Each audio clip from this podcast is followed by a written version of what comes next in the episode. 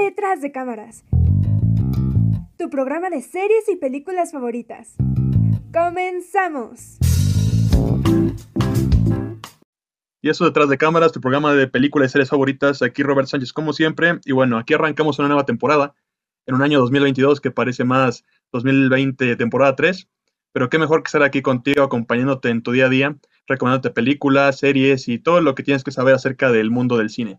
Pero antes de eso, Citlali, ¿cómo estás? Estamos de regreso en una nueva temporada y pues venimos con un programa que pues queremos que sea nuestra tradición de año nuevo, este comienzo de temporadas tal vez, y hablar de lo nuevo, de lo que hemos descubierto en, en el mundo cinematográfico. Tenemos varias sorpresas por ahí, tal vez muchas ya las vieron, pero también muchas tal vez no. ¿Y, ¿y tú cómo estás, Mariana? Hola, pues feliz de estar de regreso, ya nos tomamos las vacaciones de diciembre y así, pero ya, eh, es bueno volver a escuchar a mis compañeros y obviamente vamos a hablar de las películas que más nos gustaron que vimos durante 2021. Entonces estoy bastante emocionada. No sé, a ver tú Arturo, ¿cómo estás? Yo estoy muy bien. La verdad es que este tema me emociona mucho y a pesar de que solamente pudimos escoger una película por miembro del equipo, creo que tenemos varias sorpresas que los van a dejar con ansias de ver estas películas o si no de escucharnos en caso de que ya hayan visto las películas de las que vamos a hablar, así que quédense. Pues yo estoy muy bien, muy emocionada de hablar de todas, todas estas películas, de verdad, de verdad que tenemos una gran variedad de películas, o sea, para todos los gustos, tenemos terror, tenemos un poquito de drama, comedia, este, suspenso, así que quédense y pues comenzamos. Y bueno, la primera película que vamos a revisar es Shiva Baby, que fue personalmente una de mis películas favoritas del 2021 bueno, en realidad se estrenó en 2020, pero yo la vi en 2021, de hecho fue en la plataforma Movie. Bueno, esta película es bastante interesante porque trata sobre una chica llamada Daniel que pues se encuentra a su sugar daddy en un funeral, o bueno, más bien en un Shiva, que por si no lo saben, Shiva es un es el nombre que se le da al periodo de duelo en, dentro del judaísmo. Entonces, se le encuentra en este funeral bastante incómodo. De hecho, la película es bastante ah, incómoda, claustrofóbica. Hablaremos un poquito más de eso más adelante, pero bueno, esta película pues es el debut de la directora Emma Seligman, que de hecho, por si no lo sabían, em, en realidad está basado en un cortometraje, ¿no? Esta directora hizo un cortometraje para poder titularse de su universidad que se llamaba justamente Shiva Baby, que era prácticamente la misma historia, pero en menos tiempo. Ya se tituló a través de ese cortometraje y ya después quiso volver a contar la misma historia, pero ahora en formato de película, con la misma actriz y todo. Entonces, ahora sí que es resultado de un trabajo escolar, es bastante bueno, la verdad. Y pues también tiene muy buenas actuaciones, digo, la protagonista que se llama Rachel Sennott, pues es fantástica, pero también tenemos caras un poco más conocidas como Diana Argrom, que mm, si no mal recuerdo, ella salió en la serie de Glee. Escribirla, yo creo que la describiría como claustrofóbica, porque es una película que te da un montón de ansiedad. Todo el tiempo vemos a esta chica tratando de salir de esta casa, tratar de librarse de que todo el mundo la está cuestionando y así. Y todo el tiempo tiene obstáculos y algo le pasa, que ya se golpeó, que no faltan las típicas señoras chismosas que le preguntan por el novio, por la carrera, entonces es bastante estresante. Yo creo que me recuerda como las cenas de Navidad cuando tu tía te pregunta por el novio, algo así me recuerda. Pero bueno, en general, este, la directora ha hablado que ella quiso hablar sobre este tema porque por lo general siempre se le, se le critica que la mujer tenga actividad sexual. A las mujeres siempre se les critica eso y obviamente también hay muchos prejuicios con lo de tener sugar daddy, no sé. La verdad es que es una película que toma temas muy interesantes, lo hace de una manera muy estresante, pero a pesar de que fue una experiencia bastante incómoda por todo, lo gustó muchísimo. Es una película cortita también, no dura aproximadamente una hora, sin embargo, me pareció muy buena las actuaciones, ese bebé que, oh, cómo me sacaba de quicio. La verdad es que todo en esta película a mí me encanta también. Otra de las cosas que me encanta es el póster, que es de la protagonista con un pastel, no, no, con un vestido como pastel, no sé, la verdad es que a mí toda esta película me encanta. No sé, a ver mis compañeros qué opinan de esta película. Yo coincido mucho contigo, Mariana, desde que vi el tráiler y algunas críticas de esta película me pareció muy buena, pero nunca había tenido la oportunidad y pues en el programa siempre nos damos pretexto para ver películas que nunca podemos ver. Quiero seguir más con este tema de la incomodidad porque de verdad, sí, o sea, hasta que la ves, es que dices, madre santa, o sea, pobre chava lo que está sufriendo y aparte creo que tiene, mm, esto se logra a partir de la cámara, porque nada más manejan primeros planos, primerísimos planos y planos medios precisamente para que se vuelva todavía más claustrofóbico y más, este, te dé ansiedad y en verdad vivas todos, los sentimientos que está viviendo esta chica dentro de este funeral. Y pues también, em, pues vemos cómo es que su familia es bastante tóxica. También creo que eh, tiene mucho que ver con la religión que ejercen, que es el judaísmo, que es como muy como muy cerrada, creo que como muchas religiones, ¿no? O sea, no solo es de, esta, pero que es como muy cerrada y como decía Mariana, pues es, eh, se les critica mucho a la mujer de que pues no se han casado. De hecho, hay un comentario que le hace la mamá a, a esta chica que se llama Daniel, a la protagonista, en donde pues le llega totalmente un ataque de ansiedad y le dice la chica, pues es que no sé qué hacer. Y momentos antes ella le había dicho que pues si se sentía, le preguntó a su mamá si se sentía orgullosa. Entonces, ya que está en ese momento de ansiedad, le dice es que no sé qué hacer y la mamá le dice, pues es que vas a encontrar un trabajo, encontrar un marido, vas a, tener casi casi hijos y todo eso que se va formando en este tipo de familias y pues la chava se queda así como de, ah, pues muchas gracias mamá.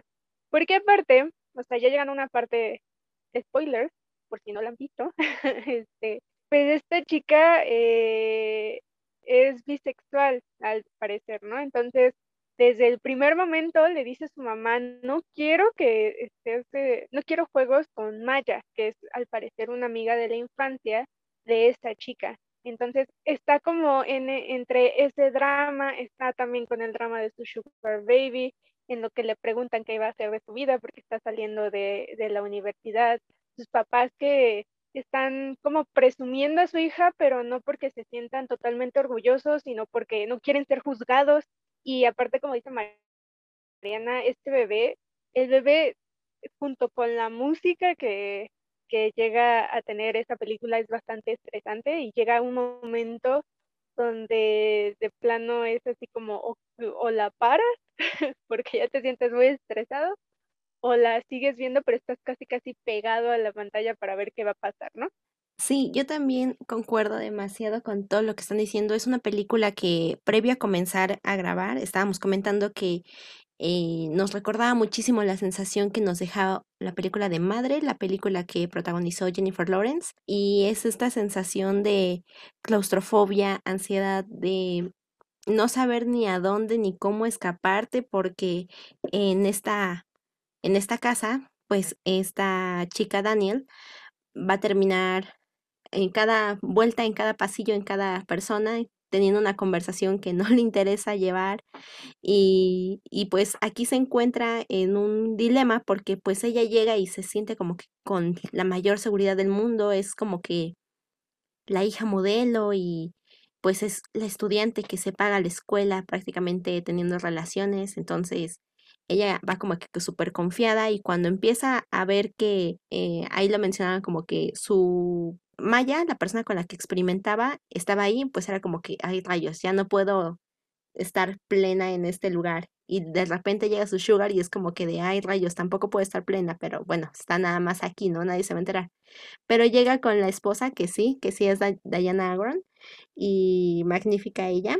La vimos en, en Glee como como Queen, entonces yo, ahí yo sentí, eh, como que paréntesis, ahí yo sentí que era como que una extensión de su personaje porque como que se sentía bastante las situaciones que vivía, ¿no? Creo que podemos ver un poco, mucho de la, de la religión, y guiándome un poco con la maravillosa señora Maisel, pues sí es una religión, al menos ahí donde era mucho de las apariencias, las expectativas, quedar bien, con la familia de tal, quedar bien con el rabino, quedar bien con los anfitriones, ser el mejor anfitrión o ser la mejor persona porque pues ahí todos te están juzgando y pues son como que demasiado críticos, entonces esta Daniel se siente cada vez más más abajo porque pues iba en parte contando la vida de Maya que era como que así la la chica modelo eh, a su sugar entonces su sugar dice, mm, me estás mintiendo.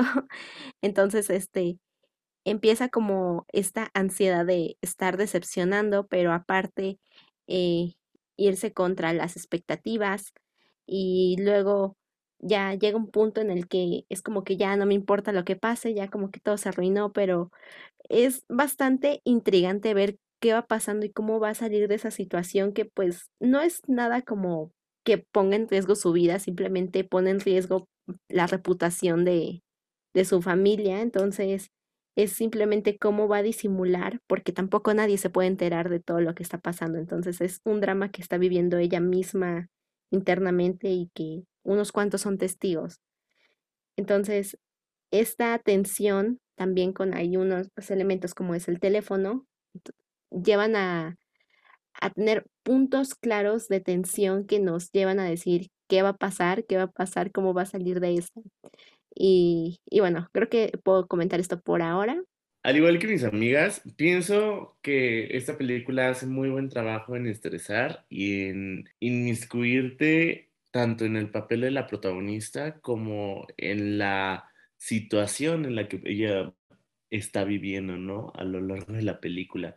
Si yo pudiera definir esta palabra con esta palabra, esta película con una palabra sería tensa. Me estresó bastante, no tanto por las situaciones en las que ella estaba, sino por la forma en la que ella decidía actuar frente a estas situaciones. Y es que nuestra protagonista eh, hace muy buen trabajo en, en querer que, ay, no sé, darle unas cuantas bofetadas para decirle, a ver, amiga, esto estás haciendo mal y esto es lo que debes de hacer y mira, te puedes zafar de miles de problemas si tan solo hicieras esto.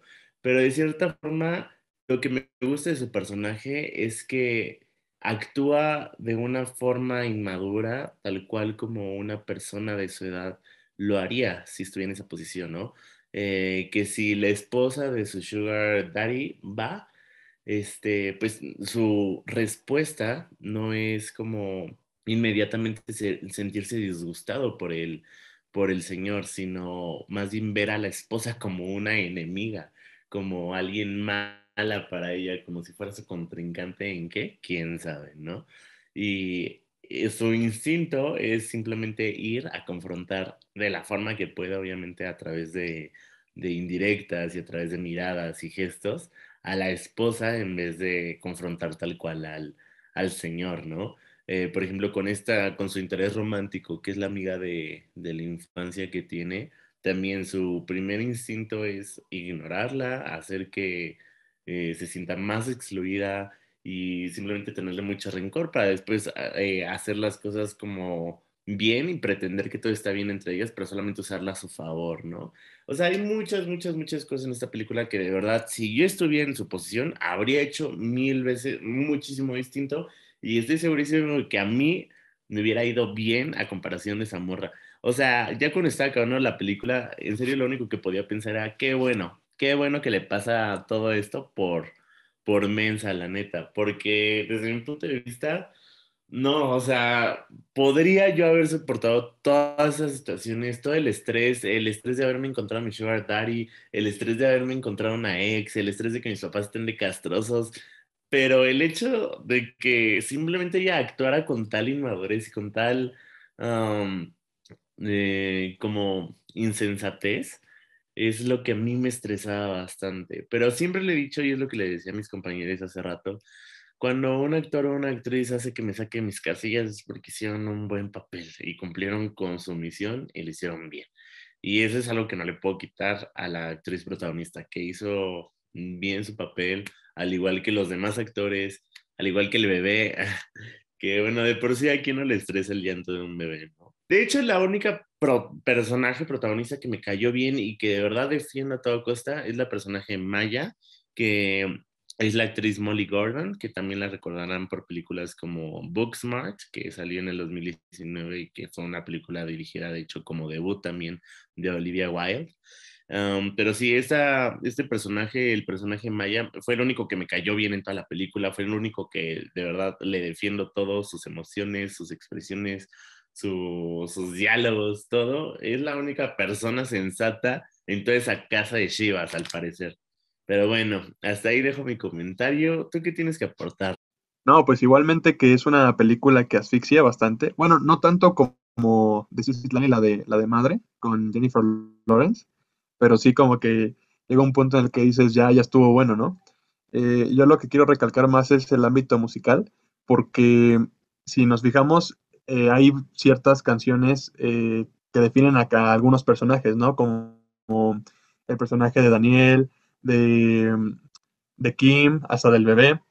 Y como que cada que pasa así como alguna situación, como que ahí empieza como ese soundtrack, ¿no? De, del personaje. Y al mismo tiempo, como es una mezcla nada más entre puras este, cuerdas y, percusiones, como que llega un punto en el que dices, híjole, ya, o sea, tanto la música como lo que está pasando, los diálogos, los personajes que no entienden que están como en un, en un proceso de duelo y que no tienen que estar como Em, entrevistando a los familiares de qué hay de nuevo con su vida.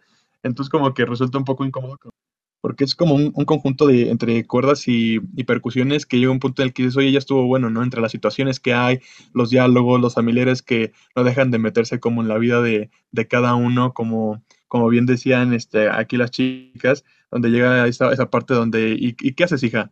No, pues estoy estudiando, ¿y qué más? Eh, ¿tienes novio? Eh, no, entonces, ¿qué es de tu vida? No es así de, bueno, ya estuvo, ¿no? Que, no conocen la palabra loquear. Entonces, este, eh, es, bastante interesante la película. Igualmente comparto con Arturo que mi personaje favorito es Maya, porque simplemente ella como que llega una, va a llegar una escena, aquí es como un spoiler, donde logra salir de la, de la casa esta Daniel y empieza a hablar con Maya y le dice, oye, pero ¿por qué no me volviste a hablar? ¿no? Entonces así como, ay, te respondí una story, ¿no? Ay, pues pues, con eso no basta y que no sé qué, así de esos procesos de, de ligar, así como entre jóvenes, que dices así de, te, te respondí la story y no me, y nada más como que le diste corazón, no, no, no contestaste como que me causó mucha, mucha gracia y, y, me, me caía muy bien Maya porque era así como que trataba como de interactuar con, con la protagonista, pero ella no se dejaba porque obviamente estaba metida en otros asuntos que, digamos, la tenían entre la espalda y la pared, pero que al mismo tiempo eh, todo se va a ir como a unas de mis escenas favoritas, que, que es cuando llega el final. O sea, para los que ya la vieron, pues ya saben cuál es el final, ¿no? Pero los que no, no, no, lo voy a spoilear tanto, pero digamos que va a llegar un punto en el que los personajes va a ser así de, ¿y ahora qué hacemos, no? Este, estamos todos juntos y ahora, este, pues llega la pregunta, que es yo creo la, la fundamental en esta película. Al final, ¿quién se murió? O sea, porque al final dices, bueno, sí, fueron a, al, funeral, pasó todo lo que pasó, pero ¿y quién se murió? O sea, dices así de, no, pues estuvo muy bueno, este, como diría Citlali, ¿no? Estuvo muy bueno el evento, ¿no? Pero, pero, y luego, ¿qué, qué? Pues a quién festejamos, ¿no? Estuvo rica la comida, el, el molito, todo, el, todo chido, pero ¿y qué pasó? Pues, entonces, como que al mismo tiempo es como muy divertido esa, esa parte porque te metes en tanto estrés te metes como en tanta situación con incómoda, te ríes y todo, y de repente llegas y dices, o sea, a ver qué vi. Entonces, eso es lo interesante de la película. Yo también me pregunté eso, Roberto. Dije, ¿qué clase de funeral es ese? O sea, yo siento que en ese momento lo que menos importaba era el muerto, honestamente. Digo, creo que nosotros tenemos una, un concepto diferente de funeral, pero aún así yo sentí que era una fiesta, como que todo el mundo platicaba y comía, y yo así como, ¿por qué? ¿No? Eso sí me sacaba un poco de onda. Digo, obviamente no conozco estas tradiciones ni esta religión, a lo mejor así es, quién sabe, pero, pero sí, eso también me causó un poco de conflicto.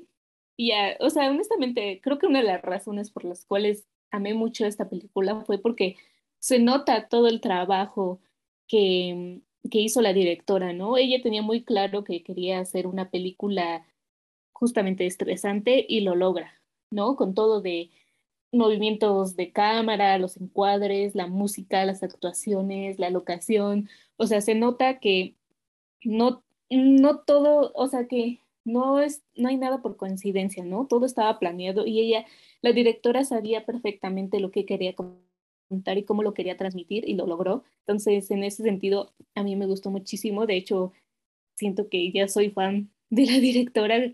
Algún día, cuando haga otra película, la veré con mucho gusto.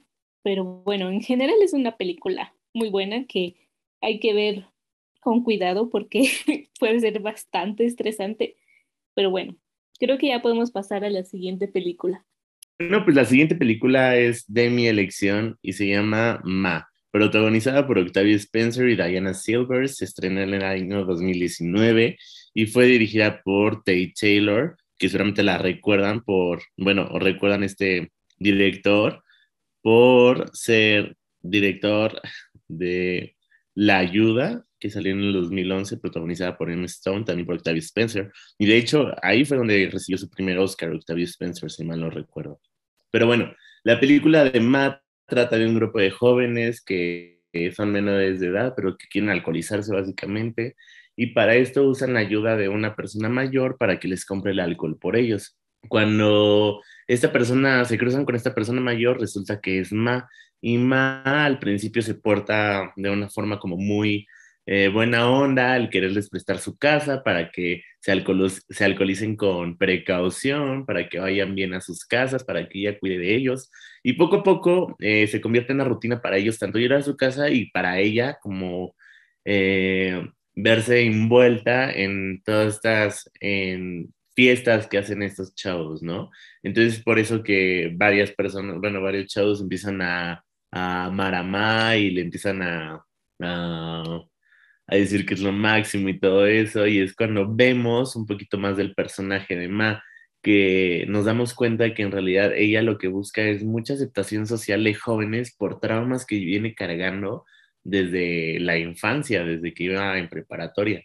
Y básicamente nos damos cuenta de que busca esta, no solamente busca esta aceptación, sino que busca vengarse de los padres de muchos de los jóvenes que están ahí, porque estos padres con los que con los que ellas tienen un conflicto fueron con ella a la preparatoria y fueron los que le hicieron la vida imposible en su momento.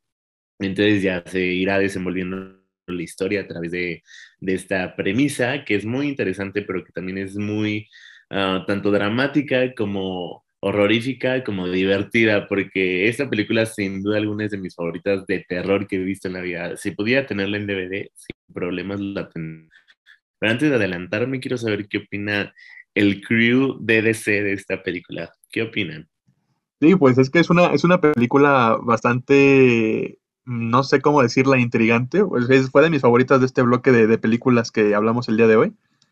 Y yo creo que todos o la mayoría nos tocó llegar este, a ir a algo, llegamos a alguna fiesta donde era como en algún lugar clandestino o simplemente alguien ponía la casa y era como alguien mayor, ¿no? O sea, como que decía, ah, mi, mi primo, mi, mi, tío tal puso su casa y vamos a hacer una reunión, ¿no? Pues nos, nos enfocamos como en un pueblo, ¿no? Casi, casi, donde todos se conocen, ya los chavos no pueden aplicar esa de, pues voy a ir y como me veo más grande, pues que me pueden vender alcohol, ¿no? Pues no, aquí ya todos los ubican. Entonces ya cuando eh, le dicen al personaje de Octavia Spencer, a Swan, que si les tira paro, ella, pero a partir de ahí, como, como, como ya contaba, empezamos con esta obsesión, ¿no? Como que de repente es así de, bueno, pues ya una fiesta lleva la otra, lleva la otra y de repente no sabes en qué momento pues de tener este, ese descontrol, ¿no? Poco a poco se va creando este ámbito tenso porque dices, híjole, o sea, la, la señora sí tiene como un, un trauma de, de, hace años, pero poco a poco te van este, entrelazando esa historia con flashbacks. Caso yo decía, ya quiero saber qué le pasó, o sea, ¿por qué, por qué de repente cambia mucho de humor?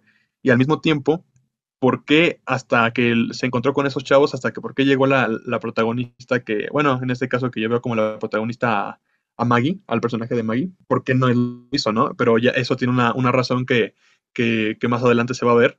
pero yo también lo que quiero este, recalcar bastante es la actuación de, de Octavia Spencer, porque eh, lo mencionábamos antes de, de, comenzar el programa, ella puede hacer personajes donde se vea a la mujer más tierna del universo, pero cuando la hace de una mujer que está enojada o que algo va a hacer, cuidado porque, porque no sabes qué, qué, qué va a suceder a continuación. Y al mismo tiempo, me gusta que también en el cast creo que está este Luke Evans, que él hace también bastante de, su personaje siempre de, chico rudo, de, por ejemplo, Mariam, a ver, ¿qué, ¿qué, opinas de esta película? ¿Tú llegaste a ir como a algún lugar así como una fiesta clandestina, a lo mejor no con alguien mayor que puso la casa, pero a lo mejor sí en, en algún lado donde conociste como a personas desconocidas o de tu misma escuela? No, ¿qué crees que no? Para nada, eh, eh, este tipo de experiencias eh, la verdad es que sí me las perdí en la prepa. Sobre, es que creo que la prepa era cuando más se prestaba ese tipo de cosas, cuando estás experimentando, estás descubriendo como todo este mundo del alcohol, de pues la diversión, de los, bueno, no sé, muchas cosas. Y yo eso sí, no, entrando ya a la película, eh, sí, o sea, la verdad es que Viola Davis que diga Octavia Spencer es este es muy buena actriz. Digo, no, no se ve como lo que tiene ella y Viola Davis, por eso que había mencionado su nombre, que son como muy camaleónicas, que pueden hacer de todo. O sea, son actrices muy, muy buenas y si no me recuerdo, las dos han estado nominadas a los Oscars, entonces como que las dos me recuerdan, o sea, son grandísimas actrices. Otra de las cualidades que tiene esta película es que tiene una muy buena construcción del villano, o sea, no está hueco, no es como que digas, ay, pues es que me enojé porque me hicieron esto y pues los voy a hacer sufrir, ¿no? Como decía Roberto, con estos flashbacks que te dan poco a poquito dosis de qué es lo que le pasó, te va adentrando un poquito más a la historia de esta villana que le llaman Ma de cariño y aparte, no, no sé si yo haya entendido bien, pero desde mi punto de vista, sí era obsesiva, pero en un principio no tenía la intención de hacerles daño.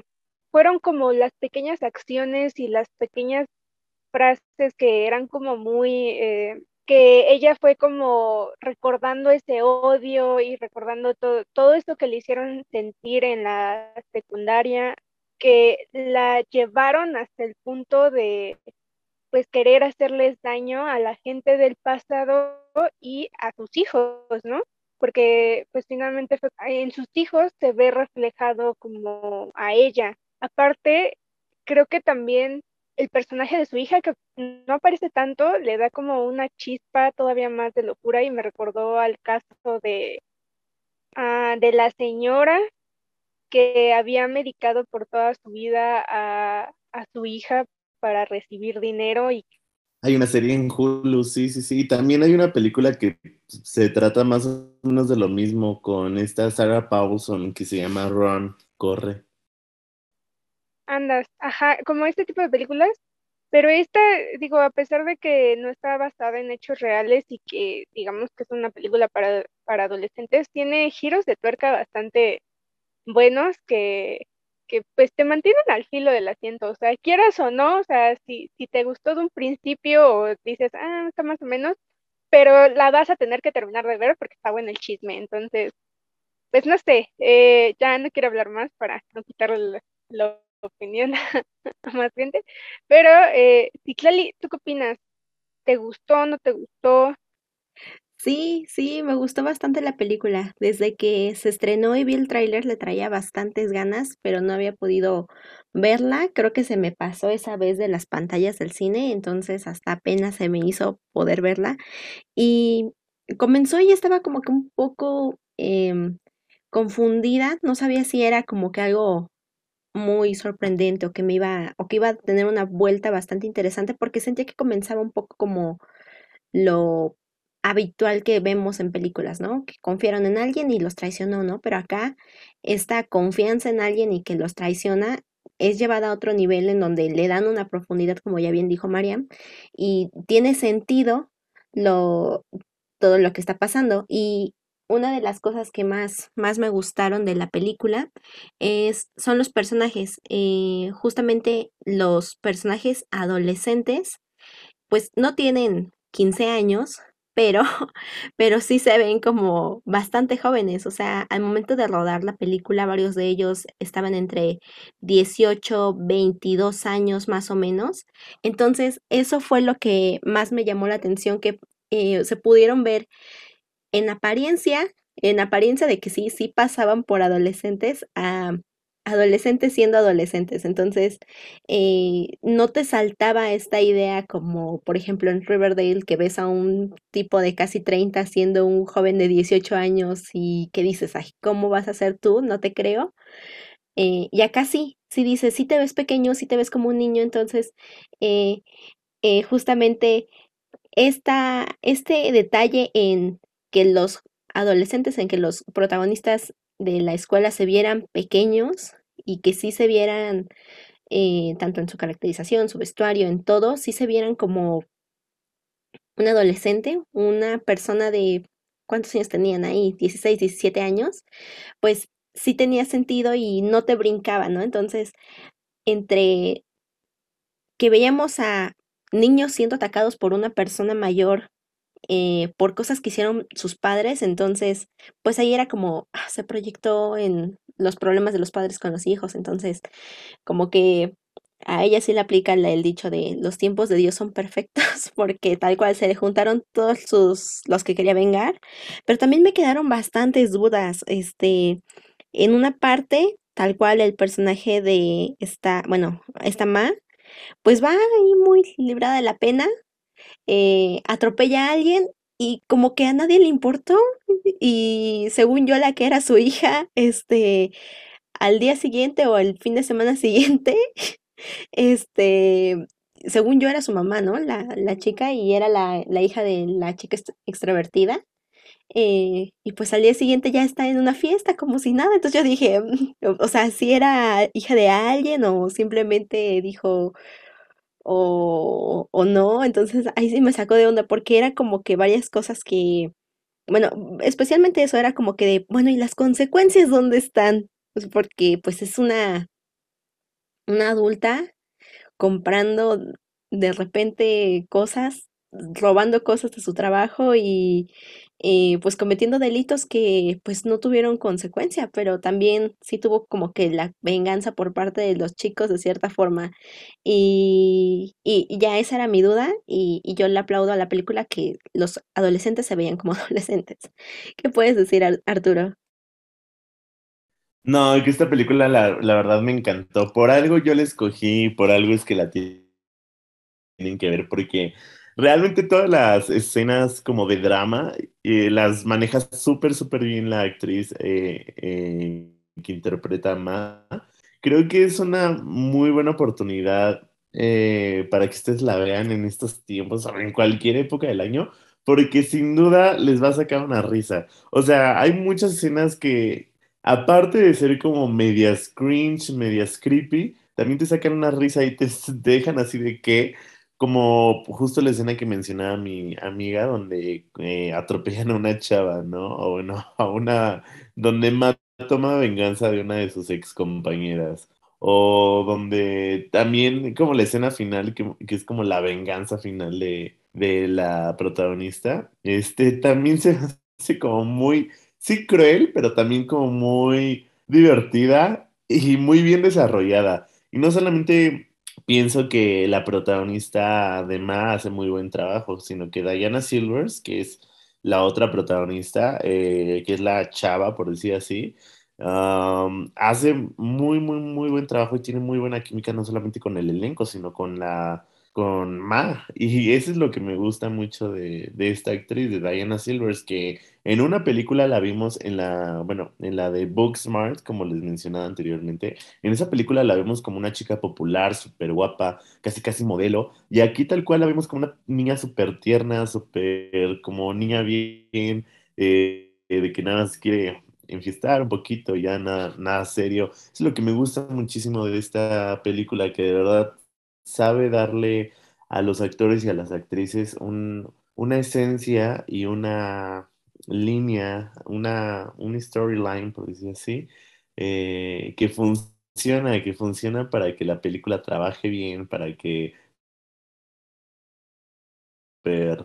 extraña que si bien podría llegar a pasar, también pienso que sería súper raro que pasaran, ¿no? Ah, además, eh, las venganzas que tiene la, la protagonista, Olivia, eh, son súper coherentes hasta cierto punto. Eh, sobre todo los personajes que se mueren, spoilers, personajes se mueren, ¿no? Este, creo que los que se mueren, pues miren, ahí ya quedaron y los que no eran como más inocentes, más del lado de los buenos, por decir así. Además de eso, quisiera resaltar que el hecho de que tiene una muy buena, uh, ¿cómo se le dice? Fotografía, por decir así, o dirección de cámara. Eh, me gustan bastante las escenas que nos muestran esta película, la manera en la que están enfocados los personajes en algunas escenas, sobre todo Ma, que la manera en la que está enfocada eh, demuestra como más bien la poca cordura que tiene y la poco, el poco juicio moral que, que dentro de ella encuentra para llevar hasta el límite su, incluso su reputación, ¿no? No solamente con los jóvenes, sino con los papás, o sea, sus ex compañeros. Es una película que sí, o sea, sí o sí la tienen que ver, que no se ve buena en un primer, eh, si ven el tráiler, incluso van a decir como, esto no nos recomendó, pero de verdad denle una oportunidad a la película no se van a arrepentir, es de mis favoritas del año pasado, bueno, de las que descubrí el año pasado, yo le doy 10 de 10 sin problemas. Y pues ya, ¿qué les parece si nos vamos a unos comerciales eh, que hace falta, ¿no? Y volvemos con más contenido del crew de DC.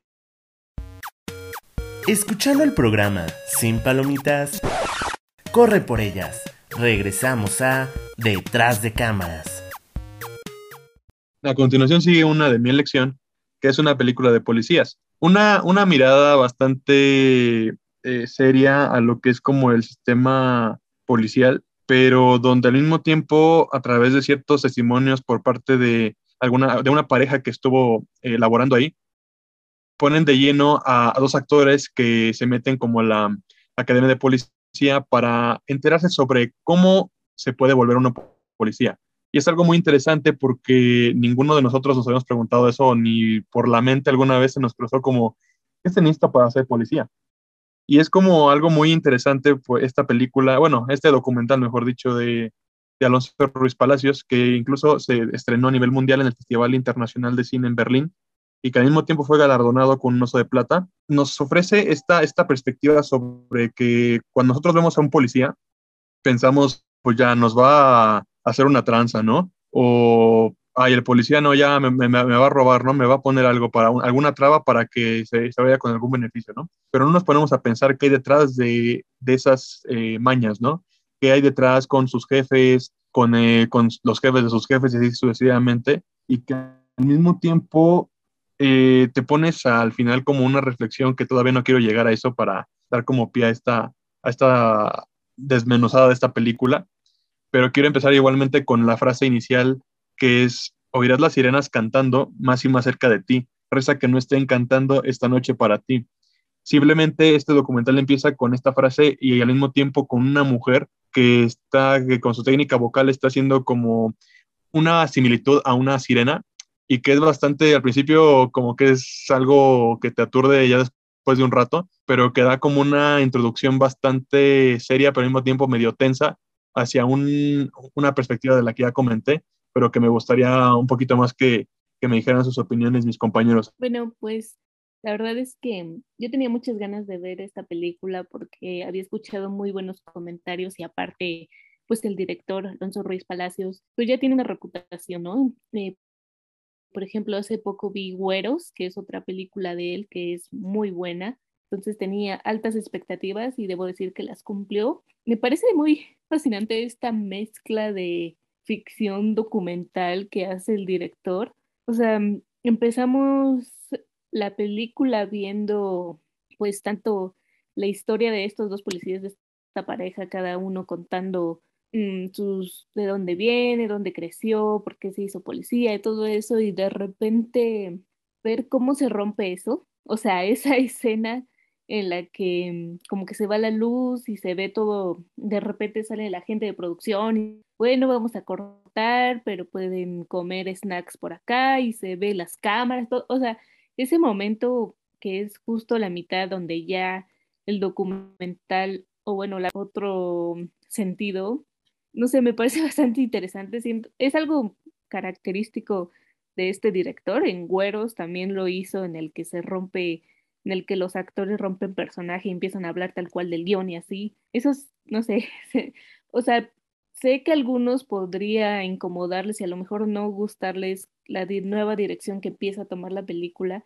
pero a mí no me molestó. Al contrario, siento que le aportó un poco más, que por un momento se vuelve como un detrás de cámaras de cómo hicieron la película y obviamente los actores platicando sus experiencias, pero creo que aquí es cuando más me hizo reflexionar lo que implica ser policía en, en México, ¿no? O sea, todas las cosas que tienen que afrontar y obviamente el entrenamiento que tienen que hacer. Vemos ahí cuando están en la academia, cuando están aprendiendo a usar armas. Siento que es algo que yo personalmente nunca me había cuestionado, lo que implica ser policía. Y como lo dicen en la película, como que uno piensa que nadie en su sano juicio querría ser policía, yo personalmente no. Ah, yo también como que al contrario, ¿no? Como que les tengo desconfianza, miedo, como que policía y no me siento segura a pesar, mismo lo dicen, ¿no? Hay policías buenos, hay policías malos. Este documental toca ese tema. Me hubiera gustado que se profundizara un poco más. Obviamente todo lo que vemos es desde la perspectiva de dos policías, pero pues obviamente no es la única, ¿no? Sobre todo me gustan las imágenes, ¿no? O sea, la fotografía, cómo recrearon todas estas anécdotas, por ejemplo, la de esta señora que dio a luz, o, o no sé, realmente siento que me dejó, me dejó reflexionando mucho. Yo pienso que esta película justo trata muy bien el tema de ser un policía y te deja cuestionándote, como dices, ¿no? Eh, todas las adversidades por las que pasan, eh, no solamente en la etapa de entrenamiento, sino en su día a día ya como policía.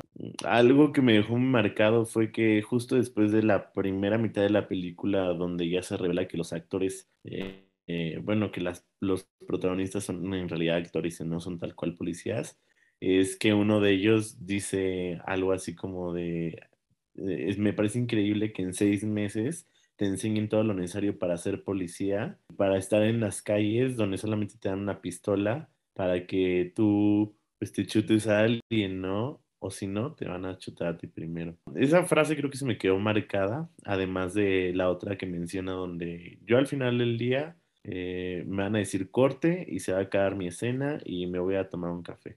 Esos güeyes no, no tienen, no, o sea, no viven de esa forma y pasan por bastantes cosas eh, que son muy, muy, muy por culpa de la burocracia y de un sistema jerárquico donde a los mismos policías los tienen un nivel súper degradante al punto en el que los ven como cerdos de matadero, ¿no? O al menos así los deja, lo dejan ver en la película, donde mientras más recluten en las academias, mejor para ellos porque tienen más, más personas a las cuales mandar a las calles y a las cuales simplemente estar como rehusando eh, de cualquier forma, porque la forma en la que acaba este documental, eh, algo que sí no entendí muy bien fue si de verdad sí existía el policía en el que estaba basado el protagonista, el actor.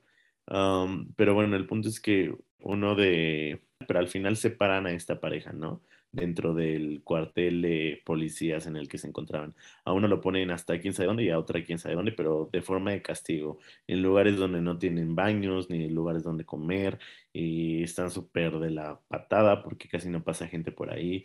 Y me hace preguntarme como rayos, o sea, neta, hay policías que tal cual nada están ahí porque les ordenaron y porque si no se quedan sin chamba y como lo bien lo mencionan en la película, la mayoría se meten ahí por necesidad porque les cae bien ese dinero y no pueden como negarse a eso a pesar de toda, todo el maltrato que, que traen consigo ya de por sí, porque de por sí es un sistema sumamente corrupto en el que están inmersos donde los jefes de los jefes andan muy al tiro y son súper prepotentes e incluso tienen unas conexiones con locales o con personas como ya más pesadas, que si alguno de sus policías se iba a meter con ellos, pues le llaman a ese jefe y vemos qué onda y pues el castigo no es para los, los güeyes que están haciendo como, que están propiciando todo este tipo de cultura violenta, sino para los policías que nada, están cumpliendo con su chema, ¿no?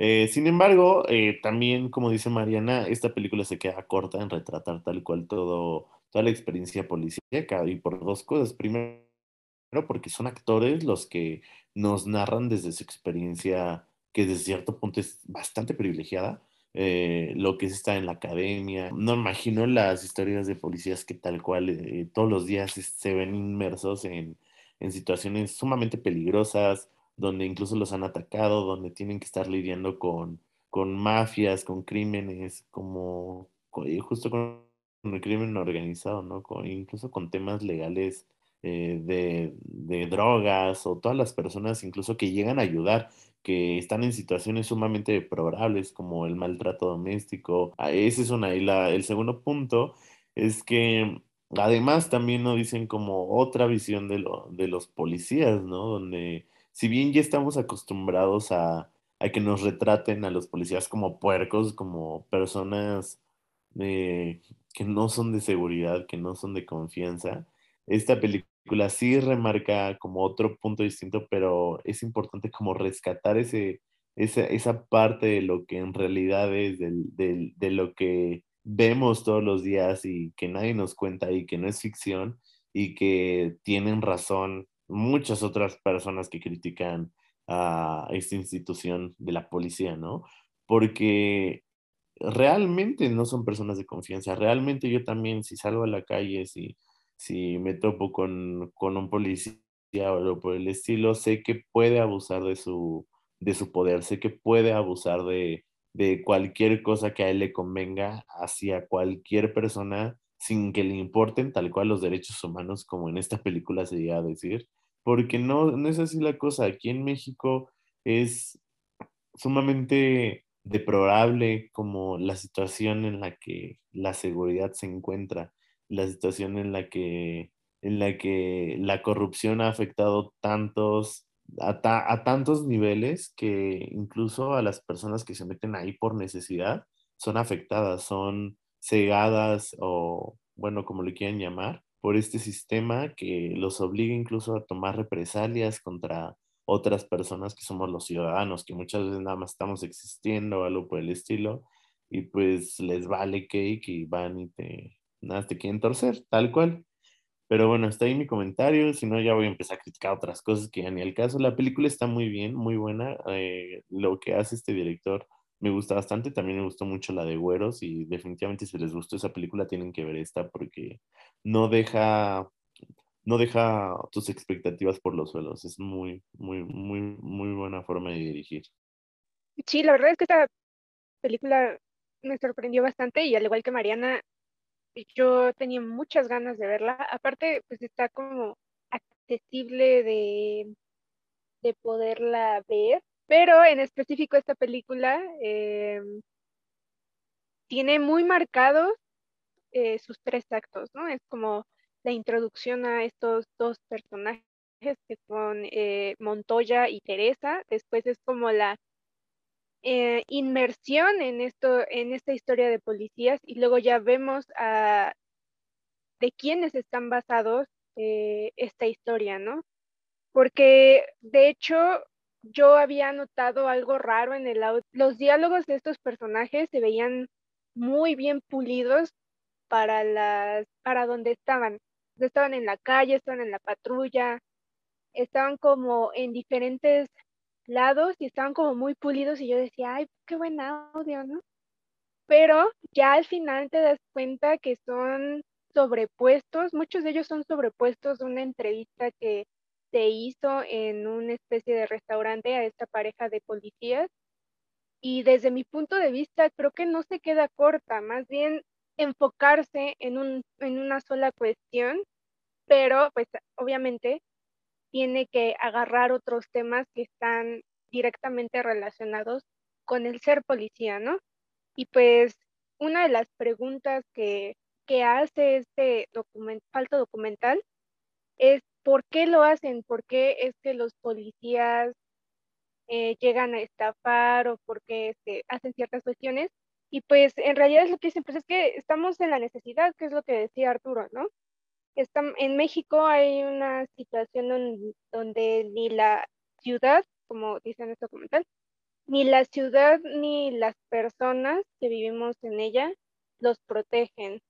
Están como totalmente, pues, sin ropa, ¿no? Que hay una escena donde lo están explicando y Montoya, bueno, el actor de Montoya está en medio del el cruce de eje central y está pasando la gente y está él totalmente, pues, semidesnudo, ¿no?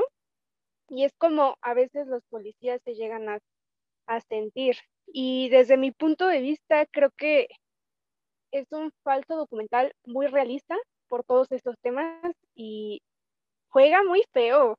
De hecho, hay una escena que, yo sí me enojé, yo dije, pinche Montoya, la verdad, perdóneme, pero me enojé mucho. Ya después viendo de qué se trataba, dije, ah, ya, no te enojes. Aparte crea como una montaña de emociones para crear una reflexión de el ser policía y pues llegas desde sentir empatía, tristeza, enojo, un tanto de ansiedad al final de la película. Hay muchas cosas que están muy bien en esta película. Coincido mucho con Mariana de que eh, el segundo acto, que es como esta inmersión de los actores ya dentro de la academia, puede em, saltarte un poco dentro de la película, te puede llegar como a que te salgas como de esta inmersión dentro de las historias, pero no, no está del todo mal. Finalmente ves el trabajo de estos actores y cómo es que están conviviendo con policías reales y están haciendo el trabajo de los policías y ves eh, como la introspección que hace sobre todo el actor de Montoya que, está como en ese dilema de, pues, que me da miedo y yo para qué quiero ser, o sea, yo para qué estoy ahí, ni quiero ser policía, yo, este, pues voy a iniciar todo esto con una acción y con, se termina la escena, o sea, yo no sé por qué estoy haciendo esto, ¿no? Es lo que decía mucho este actor y a mí me impactaba mucho el, las reflexiones que él hacía y que creo que muchos tenemos, ¿no? ¿Qué opinas, Cicloli? ¿Tú ¿Tú en algún momento quisiste ser policía? ¿Qué te pareció esta reflexión? Pues no, Mariam, creo que yo nunca quise ser policía. Yo, yo era la que quería ser o doctora y, y ya creo, así como de las profesiones de niños que, que todos quieren ser. Yo creo que nada más era así de, ah, yo quiero ser doctora, pero policía no, no se me pasó por la mente, creo. Y este falso documental, documental, es bastante interesante y llega a ser muy difícil de ver, como ya lo mencionaron en cada una de las intervenciones, dando puntos exactos donde se vuelve difícil, en donde es pesado y al menos a mí la impresión que me estaba dando al inicio era un poco intentando limpiar el nombre de la policía que ellos mismos mencionaban, ¿no? El pensamiento general de la población es pues no confío en un policía. Y ellos decían, sí, la gente no confía en nosotros, pero hay buenos y malos, como hay personas buenas y malas, pero, o sea, saben cómo, cómo es la gente a partir de esto. Llega este documental y en una primera vista sí me hace pensar que quieren eh, pues limpiar el nombre de la policía y decir, no, mira, sí somos buenos, este, debes de confiar y pues prácticamente tener fe ciega en cada uno de nosotros, pero también e, era como que veíamos dentro del documental que casi casi decían el que no tranza no avanza y, era como que un poco extraño este mensaje con ellos, con las declaraciones ahora sí de los verdaderos Teresa y Montoya, eh, nos dicen, no, pues es que era lo que yo quería o era lo que la vida me llevó, era lo que tenía que hacer y, y yo que quería cambiar básicamente el mundo, pues me desilusioné y mis expectativas no fueron lo que yo quería, entonces si te van a pagar por hacerlo bien o por hacerlo mal, pues lo haces como te dé la gana y pues si está bien o está mal, pues ni modo, de todas maneras te pagan. Y, eso fue como que la principal impresión que me dejó era como, a ver, me estás limpiando el nombre, no me lo estás limpiando, pero sí nos deja ver una perspectiva que es dentro de la policía, tanto de los mismos policías que ya llevaban como 17 años en el servicio, me parece, de Teresa, y tanto de los actores que se metieron pues a, la academia y cómo es que estas dos perspectivas de una, una visión vieja, una visión nueva, y cómo es que se vive y se piensa la policía. También creo que es bastante interesante la segunda mitad, que justamente lo mencionaron que era como un detrás de cámaras, en donde, bueno, ahí mencionan, ¿no? Que por formato y por reglas de la academia no podían utilizar cámaras, todo fue con un teléfono, entonces al cambiar de esta cámara cinematográfica horizontal, como que muy cuidada la luz, el color, todos los elementos para el encuadre a tipo selfie, stories, em, en un formato vertical, lo volvía más íntimo y era una forma de que esta visión frustrante de ellos tomando las clases se prestara, ¿no? Entonces, si de por sí ya era como que bastante íntimo ver esta historia de amor por dentro, quiénes eran, por qué, su historia, la patrulla del amor, del amor tal cual. Ahora ver a estas personas que vienen y los interpretan, sí es como un cambio en qué persona estoy viendo y este formato vertical a mí me pareció que fue la manera más precisa de una persona contándote sus frustraciones, ¿no? Cumple con lo que promete, mostrarnos la vida de la policía, o en este caso una pareja de policías. Sí, ya para para cerrar esta, esta película que sí es muy interesante. Pues sí, ya, como lo dijeron, lo dijimos aquí este, todas, eh, es una perspectiva que si bien a lo mejor no estamos viendo desde diferentes este, ángulos eh, esta perspectiva que nos, que nos muestran, sí como que nos da una perspectiva completa desde lo que está hablando el director, ¿no? Entonces, como que a partir de los testimonios de estos ex policías y al mismo tiempo con la interpretación y el trabajo arduo que hicieron los, los actores para, para poder encarnar a estos, estos ex policías, es como una, una variante donde tú dices, ok, eh, la gente que quiere ser policía al final estará satisfecha con haber logrado ser policía o se habrá arrepentido, ¿no? Es como que te pones a pensar muchas cosas sobre, esa, sobre los testimonios que, que, veíamos, como que al mismo tiempo, como mencionaba Arturo, las personas que, los actores decían, es que mi compañera se estresa mucho, o sea, yo, la veo este, sufriendo con, con lo que nos enseñan y, y, o sea, en tan solo seis meses vas a aprender todo lo que tiene que involucrar ser policía. Es, es algo bastante duro de, de ver, pero al mismo tiempo interesante porque como lo dijimos al principio, pues al final los policías son buenos o no. O es algo que, es una interrogativa que vamos a, bueno, que mejor dicho, se la vamos a dejar a ustedes para que también lo puedan consultar. Y al mismo tiempo, yo también, ya nada más para terminar, de mis cosas favoritas y al mismo tiempo que me dieron como más, más este, tristeza, fue que yo siempre tenía como esa, esa parte de decir, bueno, a lo mejor algún día va a salir como algún lugar que yo conozca, en alguna película, ¿no? Justamente para los que iban ahí por Coapita, sale algún bar de ahí de ahí por el rumbo. Y yo dije, así como el meme de Leonardo DiCaprio, ¿no? Así de, ah, yo topo ese lugar. O sea, es ese, ¿no? Pero al mismo tiempo es cuando llega la parte donde la, la patrulla del amor, pues, tiene su, su, desenlace. Entonces, como que dices, bueno, estuvo muy padre que saliera algo que conozco, pero qué triste que fue como en esas circunstancias, ¿no? Entonces, eh, es, una, es una película bastante recomendable, muy interesante y que toca bastantes temas, eh, pues, serios de, la Ciudad de México y de, y de México en general. Avenida Cloverfield 10, que está protagonizada por Mary Elizabeth Winstead, John Goodman y John Gallagher. De hecho, eh, bueno, esta es la película que yo propuse. Ya se estrenó en 2016. Se estrenó en 2016 y pues a pesar de que causó mucho revuelo y que tenía muy buenas críticas, yo no la había podido ver por cosas del destino. Y el año pasado me di el chance de verla y creo que es una de las películas que me ha impactado bastante y que las expectativas que tenía las cumplió y las superó. Yo creía que era la primera película de toda una saga, creo que me parece que son tres, pero me dijo mi compañero Arturo que no. es la segunda porque en 2008 se estrenó Cloverfield entonces, esta saga va sobre un monstruo que llega a la Tierra y pues empieza a causar caos. Este monstruo es súper gigante y la ciudad de Nueva York está tratando de lidiar con toda esta invasión alienígena.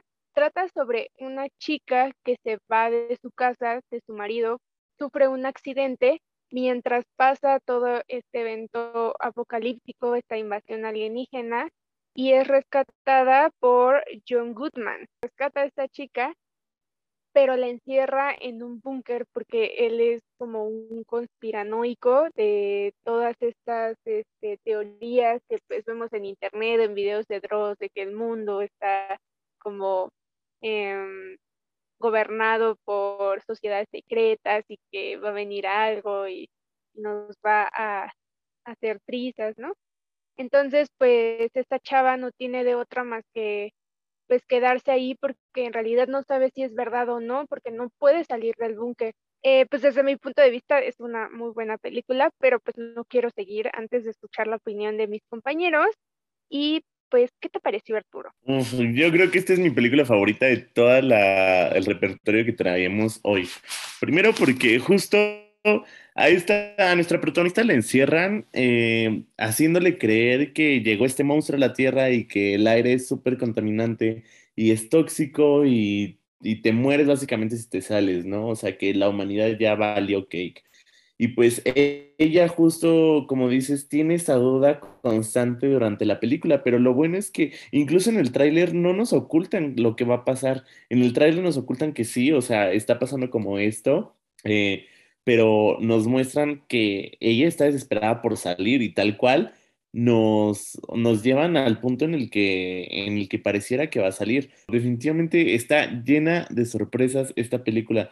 Si ustedes piensan que estuvo bien desarrollada la tensión que, que pudieron haber visto en Shiva Baby, para mí, para mí, para mí, es, la tensión que hay aquí en esta película es muchísimo mejor desarrollada. O sea, de verdad, no es tanto por la presión como, o sea, son distintos tipos de tensión, eso es claro, pero la forma en la que la claustrofobia y la duda invade a los a los espectadores a lo largo de la película, eh, te mantiene como al tanto y con ganas de ver qué más va a pasar, ¿no? ¿Qué va a pasar con esto, con esta? No tiene absolutamente nada que ver con la, que la, con la primera película. O sea, ustedes pueden verse sin problemas esta segunda película, eh, sin haberse visto la primera y sin necesidad de que sientan que tienen que ver la tercera, porque realmente tratan temas súper distintos. O sea, yo no he visto la primera película y así se los digo, pero también he escuchado que tiene muy buena crítica. Pero esta segunda película eh, se enfoca más como esta tensión que existe entre estos tres personajes. La escena final es de, bueno, las escenas finales son de las más eh, intrigantes, de las más como que te mantienen al tanto, que te mantienen casi casi de boca abierta. Y lo mejor de todo es que no te decepciona el final, no te decepciona el final. me recuerda, esa, esa segunda película recuerda que es parte de una, de una franquicia ya, bueno, de una trilogía, y rescata como ese aspecto eh, entre, entre todo lo que pasa, ¿no?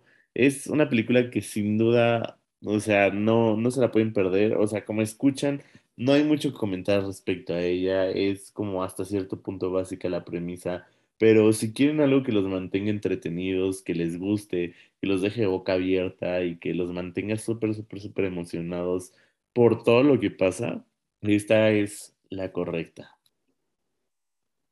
Sí, pues bueno, yo por en lo personal no sabía también como Mariam que, que era una película que tenía una antecesora y que era parte como de otras películas, pero en este caso ya como que ya más o menos ya entonces ya entendí porque yo cuando la vi sí me saqué de onda porque dije, achis, ¿por qué de la nada pasó esto y esto y esto? Y como que no me había gustado así como al 100, pero ya ahorita con el background que, nos diste, eh, igualmente yo sí quiero este, destacar la, la, actuación este, de la protagonista porque es este, bastante interesante como es esta cuestión de que primero eh, nos ponen como un ámbito medio normal donde, bueno, pues ya se, se, se aleja de, de, la que supone que es su pareja y de repente pasa algo que no sabemos que, que fue un accidente y, y, algo tan extraño como despertar en una, en una celda, bueno, en, ajá, pues sí es una celda, y que alguien te diga, no, pues no, no salgas afuera, este, ten cuidado, este, porque el coco te va a llevar casi casi,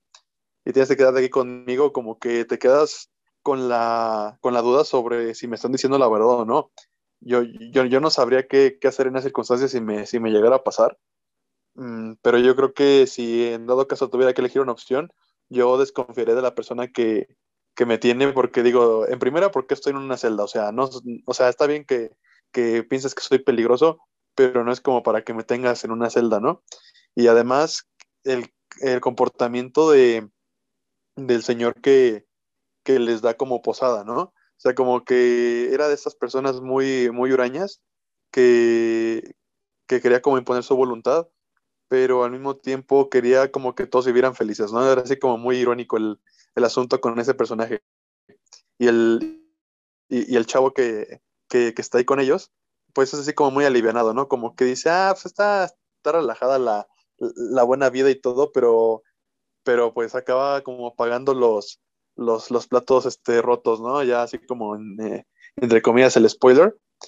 Y yo lo que quiero destacar también es una de mis escenas favoritas, que es cuando el, el viejito, bueno, no bueno, ajá, el señor que, los, que les da posada, ahorita no me acuerdo su nombre, este, saca un, un barril y dice, no, pues esto es más este tóxico que no sé qué cosa, ¿no? Hasta, hasta correr los huesos, yo dije, ájale, ya sé qué va a pasar aquí, pero no quiero que pase.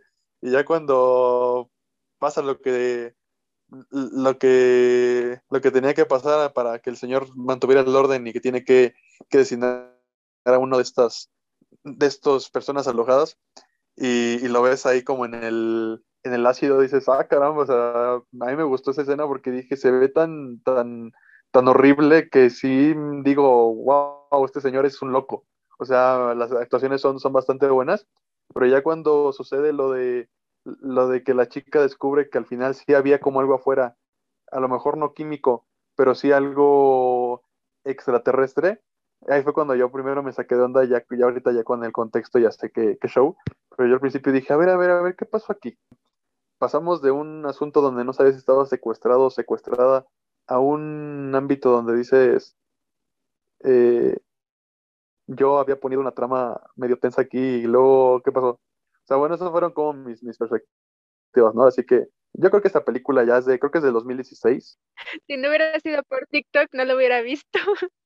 Aparte está en Netflix y está como más accesible. Y a pesar de, es una película larga, o sea, no se siente, pero si no me recuerdo dura más de dos horas, casi dos horas y media, si no mal recuerdo. Y puede ser tanto un punto a favor como un punto en contra. Si en realidad te enganchaste con la trama y estás como al borde del asiento, ni sientes las dos horas de cacho.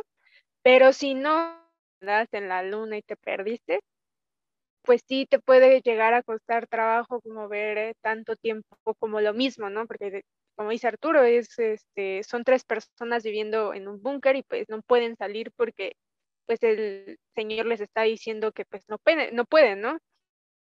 Y este hecho de que no saben si está diciendo la verdad, pero hay cuestiones o indicios que están diciendo que sí, pero pues es que ellos no lo han visto con sus propios ojos, están como en este dilema de sí, pero no. Y eso hace que, que pues digas, no manches, o sea, ¿qué, ¿qué va a pasar? ¿Qué les va a pasar, no?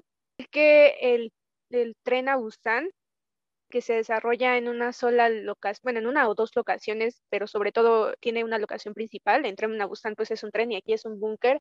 Creo que lo manejan muy bien y tiene pues este propósito de crear tensión y algo de, mm, de claustrofobia, porque son lugares como muy chiquitos y ves como todo lo mismo que pues si estuviéramos en una película de policías o la película que va a seguir que es Love and Monsters, y pues lo manejan muy bien. Creo que a pesar de que esta película no tiene como una gran cámara, eh, el diseño de arte creo que está muy bien establecido.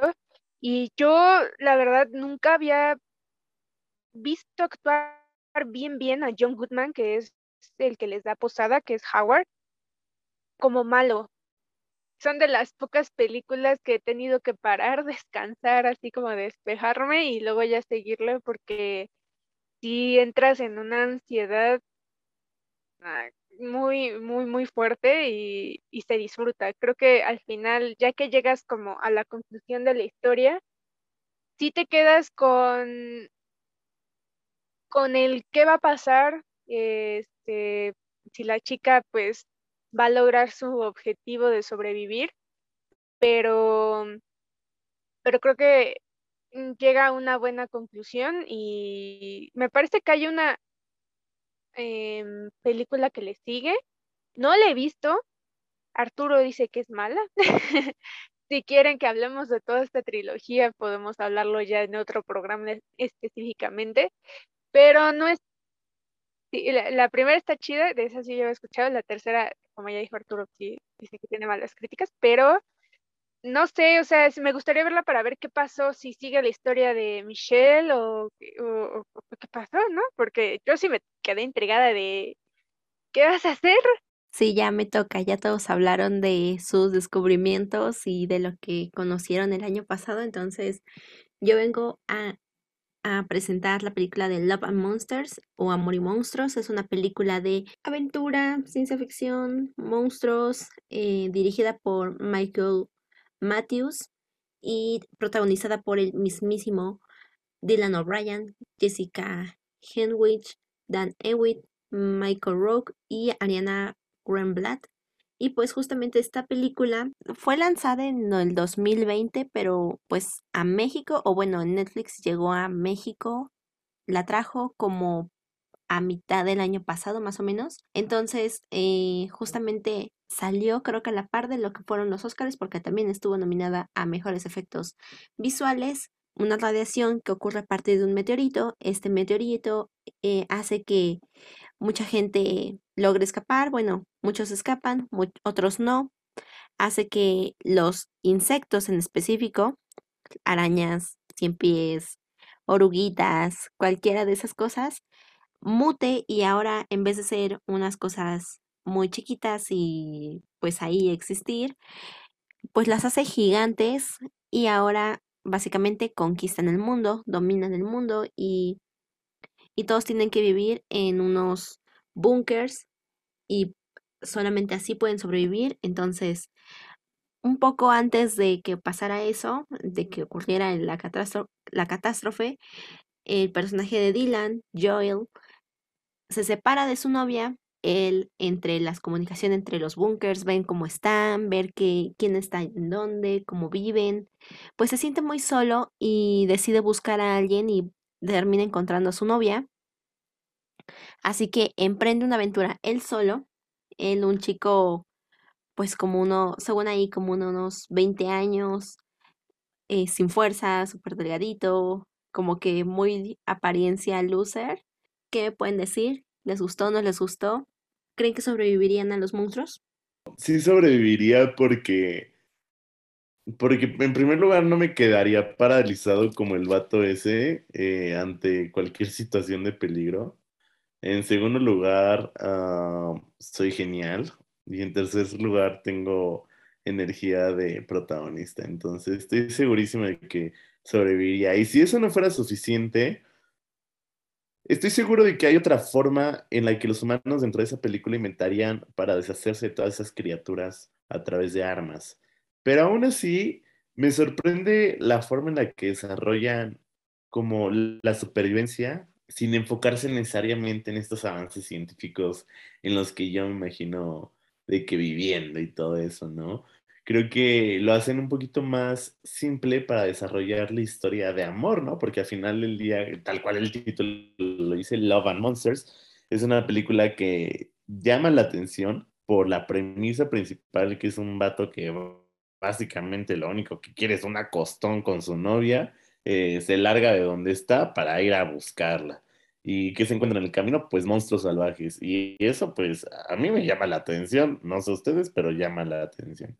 Y de por sí los monstruos están como, o sea, da mucha, mucho en qué pensar, ¿no? Lo creativos que llegan a ser los escritores de esta película al poner, por ejemplo, un sapo con varios ojos y con varias lenguas y no sé, incluso darle un compañero de vida a nuestro protagonista, que es un perrito que se encuentra abandonado porque su dueña al parecer no se quiso esconder en un búnker, quiso jugarle al ya saben qué y pues terminó quién sabe dónde, ¿verdad? Diría que esta película es palomera, es muy buena eh, en cuanto a los efectos especiales y ya veo por qué quedó nada, pero fuera de eso no hay algo a lo largo de la película que sea algo distinto a lo que hemos visto tal vez en otras películas para adolescentes. Y por los efectos visuales, por ejemplo, hay una escena que me encantó donde el protagonista encuentra un robot y eh, después saca este robot y empieza a tener como un momento sentimental y llegan unas medusas de aire o no sé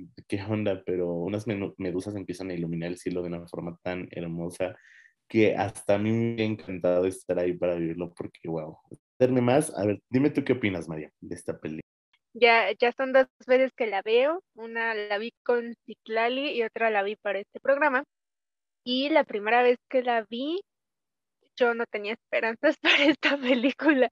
La verdad es que yo dije, ay, es una película de adolescentes, igual está como entretenida, pero hasta ahí, ¿no? ¿no? No soy muy fan de ese tipo de películas, pero me sorprendió bastante, o sea, yo, yo la vi y es lo que le platicaba a Citlali, que tiene de tonos, eh, tiene, está tierna, está bonita, tiene acción, tiene monstruos, pues si quieren tiene algo de suspenso luego no sabes de dónde le van a salir los monstruos. Te echaron muchas ganas a los efectos y no, y no parece de que no haya salido del cine. También hay el final que yo creí que iba a pasar, no pasó. Digo, no, no, no se muere el protagonista, pero digamos que a pesar de que no, no consigue lo que él quería, le da esta esperanza a la gente de que salga de sus bunkers para buscar pues mejores formas de vida y que no estén como topos. Y tengo una teoría muy loca. si ustedes ya vieron No mires arriba, creo que sería un si fueras, ¿qué hubiera pasado si el meteorito lo hubieran este, hecho trizas en esa película? Creo que hubiera pasado Love and Monsters es algo, se me hizo como, lo estaba pensando ya la segunda vez que lo estaba viendo y se me hizo como algo muy chistoso. Y también si les gustó esta película, yo les quisiera recomendar Anale Ciclali, es un multiverso, exacto, o sea, es que, ¿qué hubiera pasado? Sí, me dio mucha risa. Sí, o sea, igual me gustó, comparto tu, tu sentir de que a lo mejor no soy de la misma del mismo interés de, la trama, pero lo que me convenció para, para verla, eh, aunada que la vamos a tratar el día de hoy, es que venía esa parte de que el chavo iba a recorrer no sé cuántos kilómetros por ir a ver a la chica que le gusta, ¿no? Eso dije, ah, caray, a ver, vamos a ver qué, qué nos tiene preparado ese, ese largo viaje para ese chico, ¿no? Yo creo que también sobreviviría, pero si me topo con una araña, ya es game over. Ahí sí, ya, ahí sí me despido, me voy al San Pedro's Flow Fest. Es este bonita y tiene como ciertos toques, además de que tiene a, al actor que, que hace como Meryl en The Walking Dead, creo que, es, creo que se llama Michael Rooker, creo que se llama, desde que inicia esta, esa travesía donde él, donde no se siente como capaz de, de, de aportar nada a un grupo donde está y decide como salir al exterior de, su zona de confort, librar ciertas batallas, este, obtener cierta experiencia, y cuando llega al lugar donde, donde ya este, se supone que él iba a conseguir lo que él buscaba, se da cuenta de que todo lo que buscaba lo tenía en el punto donde inició entonces, como que esa, esa estructura me gustó bastante porque al mismo tiempo lo relaciona con como la escena que, que menciona Arturo con, con el robotcito, con Maybe. Como que se me quiere salir la lágrima, pero no es para tanto. O sea, porque la robot era así de, bueno, pues yo te voy a ayudar con la energía que me falta para que te contactes con, o quieres que te ponga una canción, eh, te, este, mira, dime en qué, en qué este lugar naciste y qué día, ¿no? Y estos son tus padres, ¿qué les dirías? Pero se, se, se complementaba junto con, con la trama esta medio romántica, ¿no? Y además la, la, la cuestión interna del personaje principal. Es algo que, que, me gustó bastante y, y sí, o sea, no, no dejo de, de, mencionarlo, ¿no? Los monstruos, algunos sí decía, bájale, estos sí se ven pero poderosísimos. Y esto es como un Pokémon versión este, live action. Lo único que no me gustó antes de terminar esta participación es que cuando el chico llega con, con ay, no me acuerdo cómo se llama la, la chava con la que iba a, bueno, la, chava la que buscaba, pero cuando llega con ella, yo dije, no, pues a, a, lo mejor ojalá que sí, todo esté bonito, ¿no? Y llega es así como, me, entonces como, ah, chale, tanto, tanto esfuerzo para, para nada, ¿no? Cuando Citlali nos dijo que esa era una de sus películas favoritas y la busqué, como que la portada no me llamó la atención. Pero después de verla, pues sí, sí me gustó, la verdad. Porque tiene mucha acción, aventura, tiene un poco de romance, no sé, obviamente también la de parte de ciencia ficción. Sobre todo, pues me gustó la actuación de Dylan O'Brien y los efectos especiales. Se veían muy bien, no sé, como que creí que iban a verse todo chafas. Aparte, no sé, a mí personalmente me recordó mucho a la saga de Maze Runner, que es la que también protagoniza Dylan O'Brien, porque personalmente yo en su tiempo fui bastante fan de esta saga. Entonces me recordó mucho porque pues se desarrollan, ambas películas se desarrollan en un mundo apocalíptico, y Dylan tiene que enfrentarse a monstruos y correr y no sé, como que me recordó mucho a eso. Coincido con lo que decía Roberto ahorita de que siento que ese reencuentro con la chica llamada Jaime, Jaime, como que se vio muy me, como que, como que me cayó mal la chava, honestamente. Sí, y ya para terminar, ahora sí, terminar el programa del día de hoy, pues justamente hoy quisimos hablar de las películas que descubrimos, que fueron como que revelaciones del año, entonces, eh, pues cada quien como que aportó cosas que igual y no eran justamente recientes, pero para nosotros sí. Y pues simplemente queremos que, que nos conozcan un poco más, que vean un poco más de que vemos cuando no estamos viendo cosas que vamos a comentar aquí.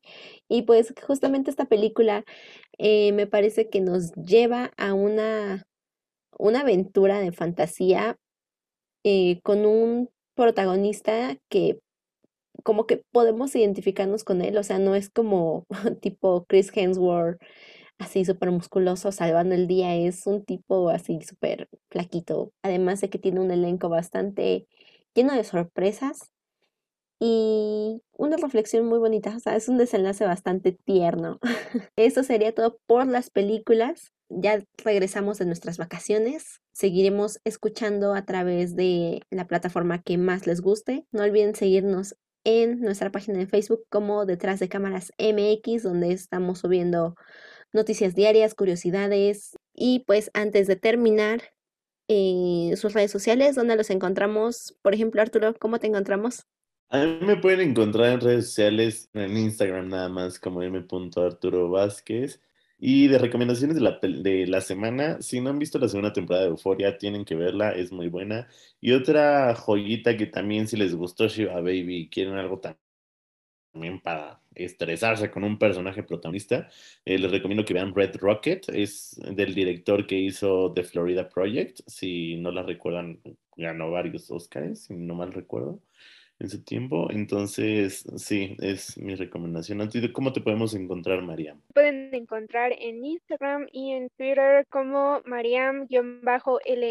Y yo de mis recomendaciones, pues está, creo que una gran sorpresa es Eternal y está bastante buena. No coincido con las críticas, a mí se me hizo con un buen, muy buen ritmo. Y también pues si no quieren ver alguna película y quieren ver alguna serie, yo les recomiendo Lucifer, que está en Netflix. Ya voy por la quinta temporada y está bastante buena, me sorprendió mucho, está muy divertida, muy entretenida y pues ahí se las dejo para que la vean. A mí me encuentran en Instagram como arroba marilan-13. Ya hoy se han llevado muchísimas muy buenas recomendaciones. Roberto, ¿a ti cómo te encontramos? A mí en Instagram me pueden encontrar como arroba roberto.saga y como recomendación, pues, obviamente las películas que tratamos el día de hoy y una película que vi hace poco, bueno, que ya tiene esos años, pero vi hace poco que se llama Celular, que es del 2004 y sale Chris Evans y Jason Statham. que también así como es palomera, pero también este, tiene un poquito de acción ahí por si quieren pasar así como un, un rato ahí con, con el amigo, la pareja, quien sea, ahí es, la opción. A mí me pueden encontrar en Twitter como arroba soy Sidley, Sidley con Z, y en Instagram como Sidley-23. Y como recomendación, por favor, por favor, por favor, vean How Much Your Father. Justamente el 18 de enero se estrenó, se estrenaron los primeros dos capítulos. Es una historia, a base, van a durar 10 capítulos, entonces esta primera adelanto de continuación de How Much Your Mother es muy bonita. Es una historia, pues como ya sabemos, una historia de amor, pero bastante actualizada a lo que es el amor y buscar citas y vivir en el 2022, porque justamente se desarrolla en el 2022. Sin más por hoy, que ya también se echaron un programa muy largo y si, están, y llegaron hasta aquí, muchas gracias. Hasta la siguiente semana. Bye. Detrás de cámara se despide. Corte y queda.